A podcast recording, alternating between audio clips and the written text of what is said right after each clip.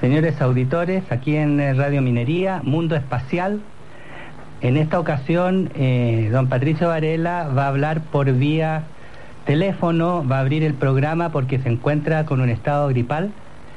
Y tenemos nosotros en este panel de Mundo Espacial a dos investigadores.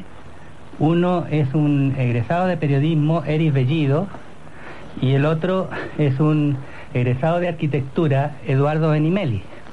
Con él vamos a hablar y con, eh, comentar este tema tan interesante que es mundo espacial y va a abrir don Patricio Varela desde su hogar. Así es. ¿Usted me escucha bien? Muy bien, don Patricio. Pero perfecto. Ya está. Entonces, eh, mi saludo para todos los auditores que siempre se congregan en día lunes especialmente para escuchar esta temática que es una de las más atractivas en el programa que tiene más de 30 años de existencia. Entonces por eso mismo uno dice, pero ¿cómo no voy a estar presente? ¿Cómo no vamos a tener comentarios cuando hay tanta gente que está ávida, ¿no es cierto?, de que le entreguemos algunas informaciones. Y especialmente porque tenemos aquí informaciones que no son eh, de dominio público, algunas son bastante exclusivas. Lo mismo que pasa con usted, mi estimado doctor Mario Dusuel que tiene por ahí contactos internacionales que le permiten presentar algunos temas muy, muy propios. Bueno, yo tenía interés en, ya que alguna vez lo comenté, en que mm, hagamos un repaso de unas cosmonaves que se habrían encontrado en el Himalaya. Entonces esto tiene a lo mejor una historia, yo recuerdo algo cuando leía los libros de Lobsang Rampa, por ahí se hablaba de algún elemento muy especial que estaba en una caverna, etcétera, pero no había mucho detalle. Ahora, esto me parece mucho más serio, porque en una revista que yo tengo, pero que es del año 69, hay que tomar nota porque eh, el tiempo va transcurriendo y no sabemos por qué no se ha descifrado, no se ha entregado mayor información. La revista alemana Das Vegetarische Universum comunicó en 1965 que un arqueólogo chino había hecho un eh, sensacional descubrimiento. En el Linde, en la frontera entre China y el Tíbet, hay una zona montañosa denominada Bayam Karaula, con infinidad de cavernas. Por espacio ya de cinco lustros, vienen los geólogos encontrando en esa comarca unos discos de piedra con jeroglíficos y dibujos ininteligibles. Hace varios milenios, con no se sabe qué instrumentos de trabajo, los pobladores de esa región cavernaria labraban estos discos, de los cuales se han hallado ya 716. No es broma, ¿eh? 716 de estos discos. Todos, como los discos de gramófono, tienen en el centro un orificio, desde el que sale en espiral una doble ranura hasta el perímetro de la lámina. La mencionada revista observó a propósito de estos canales. Evidentemente no son surcos sónicos, sino escrituras, las más raras que jamás fuesen descubiertas en China y aún en el mundo entero. Los arqueólogos e intérpretes de escritos antiguos necesitaron 20 años para desentrañar el enigma de estas espirales.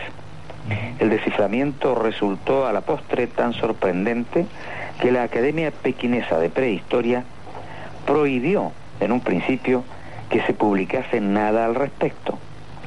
Levantado el veto, vio la luz escrita por el profesor Sum Um Nui y otros cuatro arqueólogos chinos una obra con este intrigante título.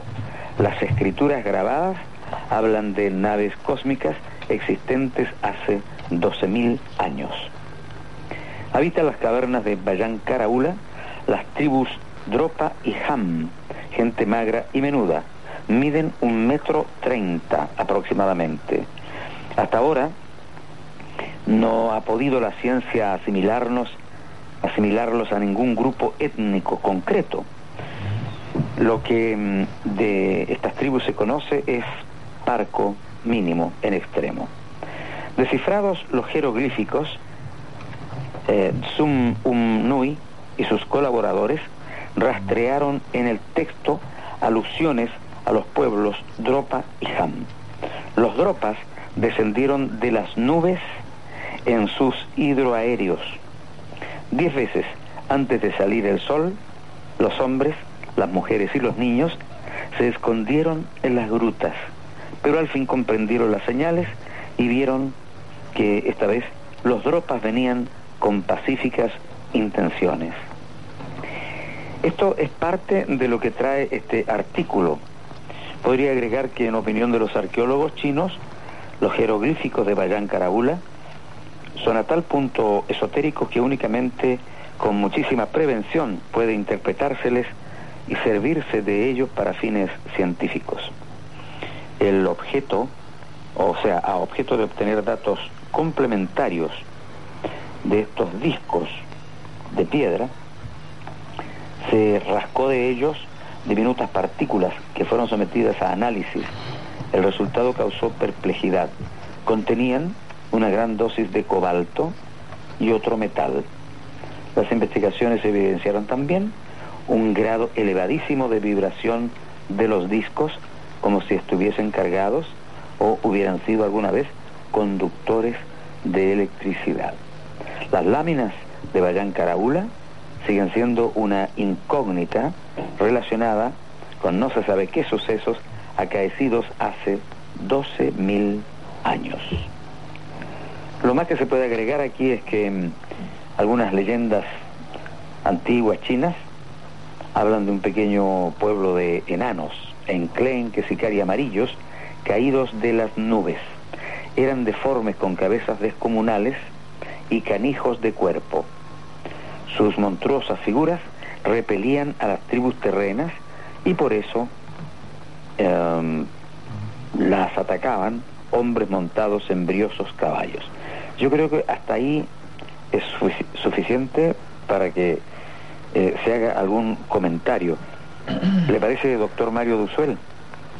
Bueno, esto es un impacto, yo creo, a nivel mundial de tipo arqueológico que conecta la posible llegada de seres extraterrestres del espacio exterior acá a la Tierra, trayendo en el fondo a, lo mejor el, eh, el, material genético y los mismos eh, habitantes de esta zona a través de los Dropa y los Han, que son seres pequeños, ¿no? Y que significa entonces, eh, una vez más, que tenemos ya una prueba arqueológica que tiene que ver con esto de la China y yo creo que los chinos han sido antes de, de, unas décadas atrás muy herméticos en esta en estas situaciones, como usted mismo lo está diciendo, don Patricio. Sin embargo, hay grandes secretos que se han ido revelando porque a esto de, los Dropa y los Han en, eh, en Bagán Caraula, ¿no? que fueron 12.000 años antes de Cristo, también hay un gran secreto que fue más o menos a mediados de los 70, que gracias a una serie de fotografías, también en la China, ¿no? Eh, fotografías por satélite realizados, realizadas por la Fuerza Aérea de Estados Unidos, en una misión de vigilancia sobre este sector chino que abarca la ciudad de Hasian o Qian esto con el objeto de elaborar un mapa topográfica de toda esa zona. Las fotografías mostraron claramente en los alrededores de la ciudad y el sitio y localización de 16 pirámides. Fue este descubrimiento fortuito el que permitió conocer la existencia de tan importantes monumentos arqueológicos y ante esta situación las autoridades chinas no tuvieron más remedios que aceptar no tan solo la existencia, don Patricio, de estas pirámides, sino también algo de sus orígenes y características, conocimientos que formaban parte de los estudios realizados. ¿Por qué eh, menciono esto? Porque eh, en una carta ¿ah? eh, dice ahí, dirigía al embajador solicitando información sobre las pirámides que le, manda el capitán Cate de Estados Unidos, eh, él dice que de acuerdo con los expertos chinos, las pirámides son tumbas de los emperadores de la dinastía occidental de Han y la cima de la tumba es de, forma trapezoidal. Y datos históricos relatan diversas versiones acerca de la vida de los emperadores ahí enterrados. Ahora, como estas tumbas no han sido exploradas científicamente y no hay marcas en el suelo o en los alrededores, es difícil entonces establecer eh, asuntos eh, culturales. Pero muchos eh, investigadores ufológicos piensan que las pirámides fueron hechas con colaboración de seres que tenían una tecnología superior, probablemente seres llegados fuera del espacio.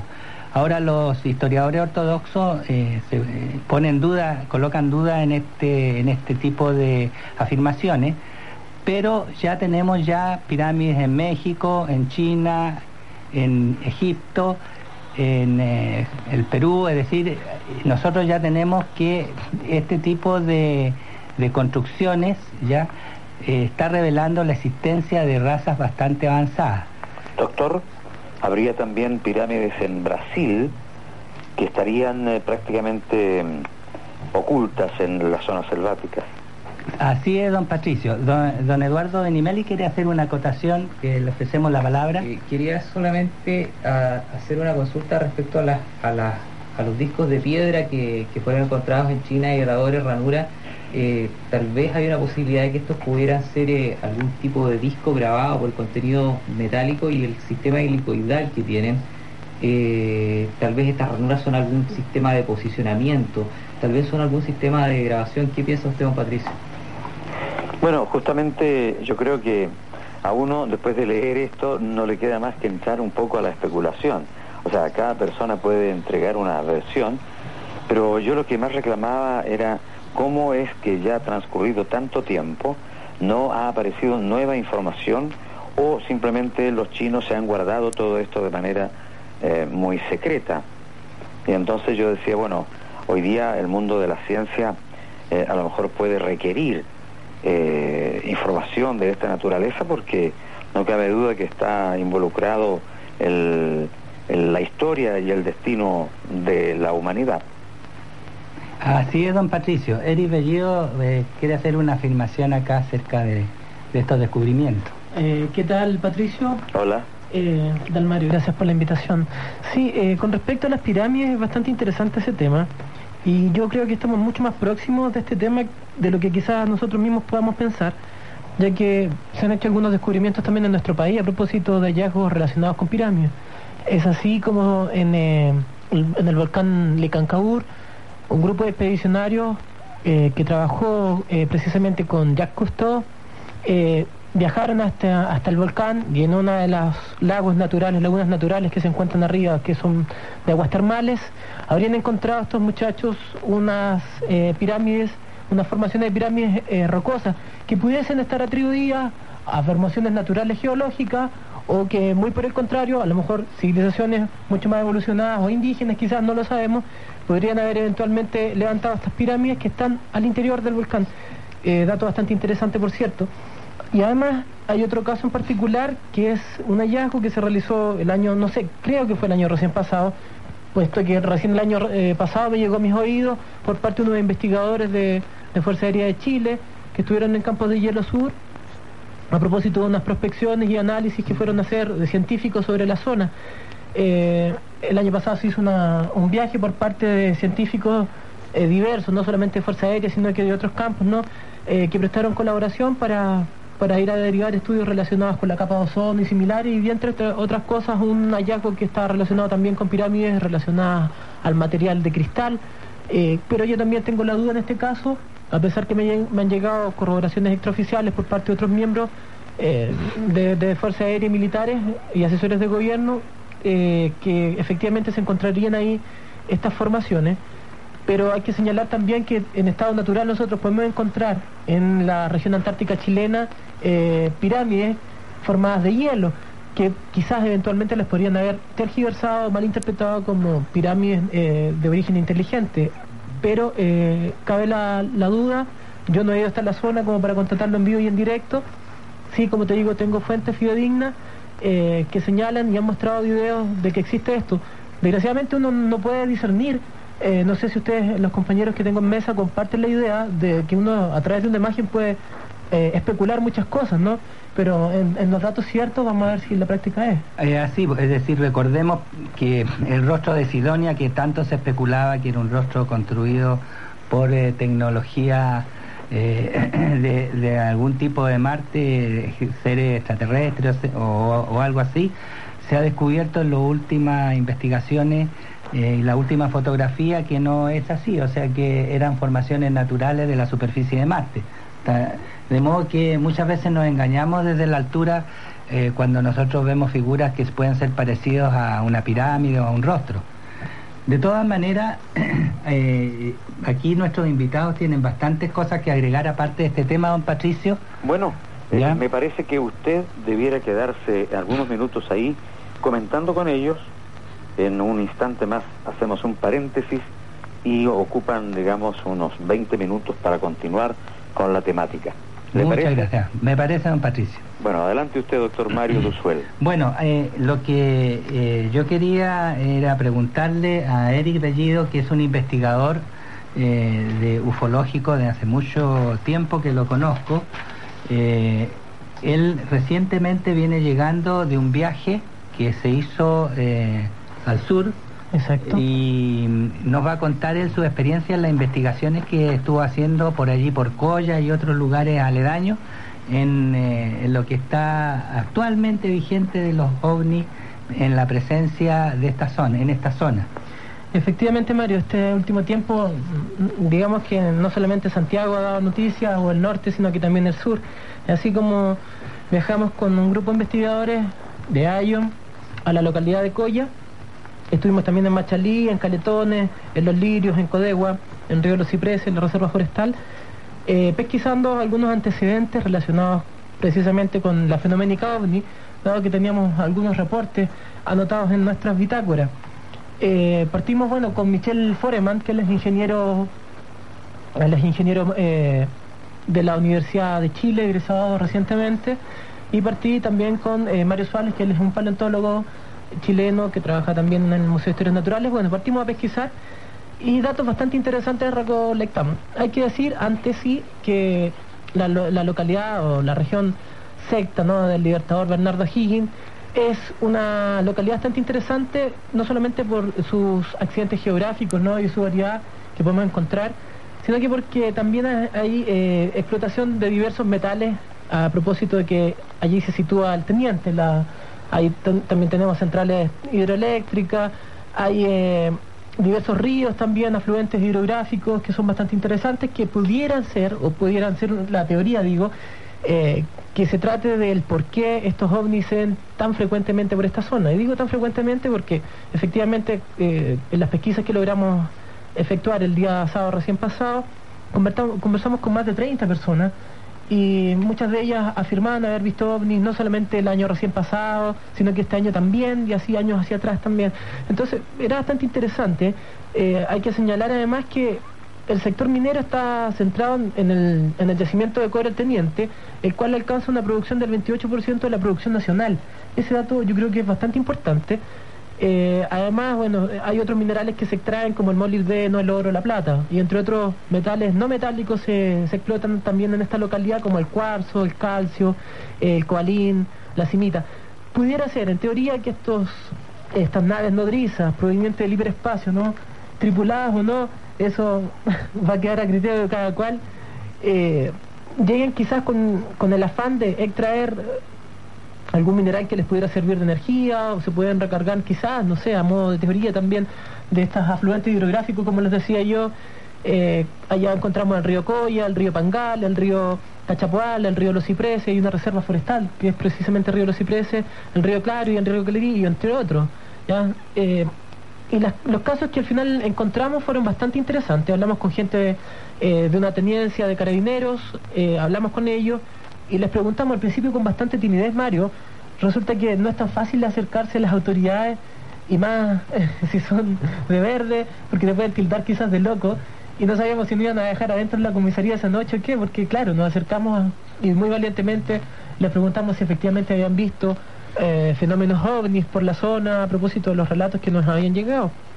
Y para sorpresa nuestra, en vez de reírse ellos, nos contestaron muy seriamente que sí, y que les preocupaba el tema porque ellos también lo habían visto. Habían sido testigos efectivamente el año pasado y el antepasado, 96-97, entre las temporadas de mayo y julio, de unos eh, avistamientos de luces fulgurantes eh, sobre la comisaría y muy próximas a un puente allá en. Eh, no puedo dar nombres de las personas con las que conversamos, pero sí fue bastante interesante el diálogo y además nos ayudaron a pesquisar otros antecedentes en relación a personas que habitan en Coya y en Machalí, así como también conversamos con la con el señor Omar Pardo, por ejemplo, que él es un guardia jornalero de la mina al teniente, eh, el que se encuentra eh, situado en el retén de los Maitenes. Resulta que uno no, puede, eh, no tiene acceso libremente para llegar y entrar a la zona o a los perímetros que colindan al, a, este yacimiento minero. Entonces, hay unos retenes donde te, te, detienen y te dicen si tú trabajas o no ahí. Bueno, nosotros no trabajamos, pero le contamos que estábamos pesquisando este fenómeno y nos llamamos con la sorpresa que este señor llamado Omar Pardo que trabaja Carlos Maitenes, nos dice también haber visto OVNI en conjunto con un colega que estaba en ese momento. Y eh, el relato fue bastante coincidente con lo que nos contaba Carabinero y con lo que nos contaba la señora eh, Adriana del Carmen Villa, otra locataria, que nos cuentan eh, exactamente el mismo relato, que veían desde la cordillera a los Andes una luz muy fulgurante que pareciera ser que por los bordes tenía una suerte de anillo y dentro de este anillo, que también era tan blanco como, como el blanco central del objeto, eh, abriendo una suerte de ventanilla. Eh, hay que decir que uno eh, interpreta las cosas de acuerdo a los conocimientos que uno tiene. O sea, ellas lo interpretaron como ventanilla. En el caso de la señora Adriana del Carmen, pero en el caso del guardia jornal de Omar, Omar Pardo, él decía que, claro, ella, un objeto cilíndrico, en primera instancia, que después desaparece y después eh, eh, no sé si es producto de este giro que se había eh, redondo, ¿ya? y también por los bordes decía que había ya no una suerte de ventanilla, sino que una suerte de nubosidad, que eran varias nubosidades que daban la sensación que bordeaban el, el, ovni. La permanencia de estos artefactos oscila, según diversos testimonios, entre los 45 segundos los 4 o 5 minutos. Y era bastante interesante porque lo habían tenido muy próximos ellos, en el caso de la gente que trabaja en los maitenes. Y además nos señalaron que en Chapada Verde, en Chapa Verde, eh, también próximo al, teniente, algo así de 40 kilómetros, eh, otros guardias también y jornaleros, gente que trabaja, la gente por si no lo saben, en el teniente trabajan día y noche. ¿ya? Y mucha gente, eh, de la gente que trabaja ahí, habían sido testigos también de avistamientos ovnis que habían inquietado a la, a la gente que trabaja en este lugar. Y eh, bueno, nosotros en estos momentos estamos tratando de hacer un catastro, un registro, ¿no? Más bien ordenado con todos estos avistamientos para posteriormente hacer una prospección. Ayer, eh, o sea, este fin de semana, digamos, no estuvo muy, muy simpático como para hacer prospección, estuvo bastante nublado, así que las condiciones climáticas no nos favorecieron. Hay un señor que es también bastante interesante conocer, que se llama Ronnie. Este caballero vivía en Coya. Yo no sé, Mario, si tú recuerdas que él facilitó eh, a la gente que trabaja en este tema, los ovnis, a los investigadores, diversos films ufológicos relacionados con avistamientos. No sé si tú recuerdas haberlo sí, visto. Yo estuve en Coya y estuvimos haciendo una serie de investigaciones como las que recientemente ha hecho ustedes y, realmente ahí hay presencia de todo tipo de naves e incluso con videos que están los videos de estas naves. Pero yo te quería contar algo, Eri Bellido, acerca de que actualmente hay un gran escándalo en Estados Unidos justamente eh, de una señora Dorothy, que es una señora de 75 años que eh, tiene más o menos 350 rollos de película eh, sacada a, OVNI, ¿ya? incluso OVNIs con ventanilla. Ella vive en el departamento de Vancouver, en California, y desde el año 74 ella está teniendo estos avistamientos. Fue la primera vez que vio una nave como un diamante. Y, en otra ocasión estaba en, eh, digamos, eh, con su video y apareció un ovni con ventanillas, por eso recordé mm. esto, y ella les pidió, porque se comunica telepáticamente con estas naves, le pidió que apagaran la luz para filmarlo y en la filmación aparecen eh, las figuras de seres con cabeza grande y como los extraterrestres clásicos. Eh, estas filmaciones han sido, eh, eh, digamos, analizadas por los laboratorios más serios de Estados Unidos y no le han hallado falla. Y esto fue, fue entregado hoy día en el, en el canal 40 de, de TV Cable. Eh, estas filmaciones, o sea, los extraterrestres que salían ahí en las ventanillas de las naves y se le han hecho todo tipo de análisis espectrográfico, también de termográfico y también análisis de foto a foto y sin encontrarle ninguna falla, yo te voy a ofrecer la palabra, Eduardo, sobre esto porque tú como arquitecto también te has dedicado un poco a estos estudios.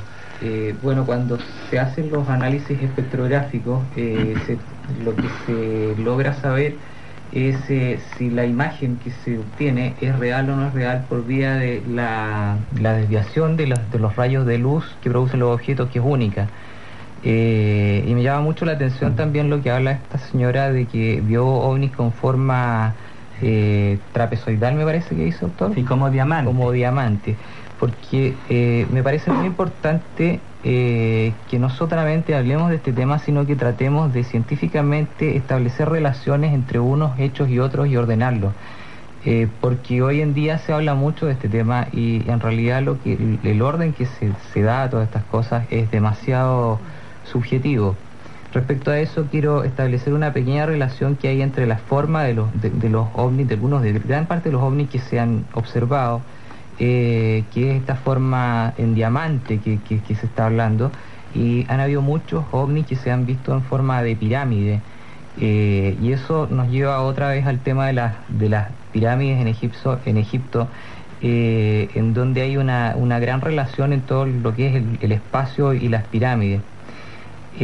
Hace años atrás se hizo una investigación en que un científico descubrió de que eh, en el, si uno sobrepone el plano de las, de las tres grandes pirámides, Keops, Kefren y Miserino, sobre eh, un mapa estelar, las tres grandes pirámides coinciden en, posición y dirección con las, las estrellas, las tres Marías, incluso la desviación de la última estrella, y en magnitud. E incluso las tres pirámides que están a los pies de, las de las tres grandes pirámides coinciden con las Pléyades. Y yendo más allá que eso, las pirámides que están ubicadas alrededor de, del, Nilo en, Egipto eh, coinciden con, eh, con un mapa estelar de la constelación de Orión, lo cual nos puede dar, digamos, una, una guía bastante clara de, de, una especie de mensaje bastante claro que, que nos estarían dejando las, personas de la antigüedad. Ahora, ¿en qué sentido y qué relación tenga esto con los ovnis? Eh, eso, digamos, yo lo dejo a la pregunta del millón, digamos. Eh, hay bastantes cosas más que, nos relacionan con, Egipto y con, las pirámides, como por ejemplo algún hecho que se supo ahora, ah, que se ha dado a conocer ahora hace poco tiempo, que los Zulu, que son una tribu africana, eh, que son hombres de muy gran estatura, ellos tienen como religión eh, la creencia de que ellos llegaron del planeta Marte. Eh, y es la única tribu en, en, África y en el mundo que se conoce que tiene la conciencia del espacio.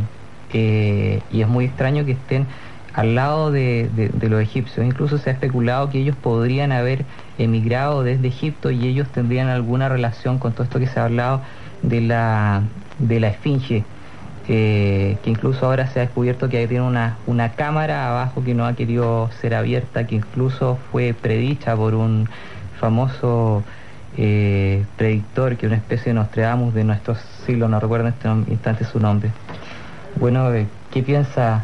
Bueno, vamos a seguir comentando estos aspectos tan, tan interesantes, Eduardo. Vamos a hacer una pausa y luego volvemos.